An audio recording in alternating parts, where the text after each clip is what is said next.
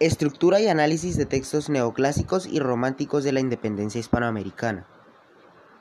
Lee con atención los siguientes textos, son una muestra representativa de las obras de dichos autores.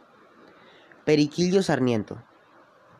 Comienza Periquillo escribiendo el motivo que tuvo para dejar a sus hijos estos cuadernos y dar razón de sus padres, patria, nacimiento y demás ocurrencias de su infancia.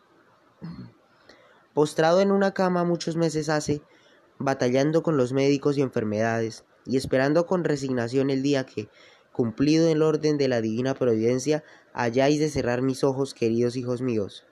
He pensado dejaros escritos de la nada son raros sucesos de mi vida, para que os sepáis guardar y precaver de muchos peligros que amenazan y aún lastiman al hombre en el discurso de sus días. Deseo que en esta lectura aprendáis a desechar muchos errores que notaréis admitidos por mí y por otros que, prevenidos con mis lecciones, no os expongáis a sufrir los malos tratamientos que yo he sufrido por mi culpa. Satisfechos de que mejor es aprovechar el desengaño en las cabezas ajenas que en la propia. Presencia de Bello en la integración cultural.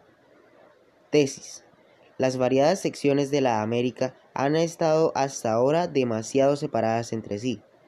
Sus intereses comunes la convidan a asociarse y nada de lo que pueda contribuir a este gran fin desmerece la, consideración de los gobiernos, de los hombres de Estado y de los amigos de la humanidad.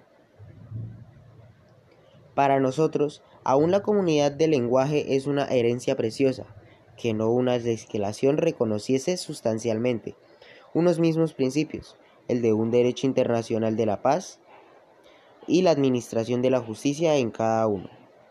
Por supuesto, las conocidas y necesarias restricciones que importan la seguridad individual. ¿No sería este un orden de cosas digno por todos títulos que, que tentásemos por verlo realizado?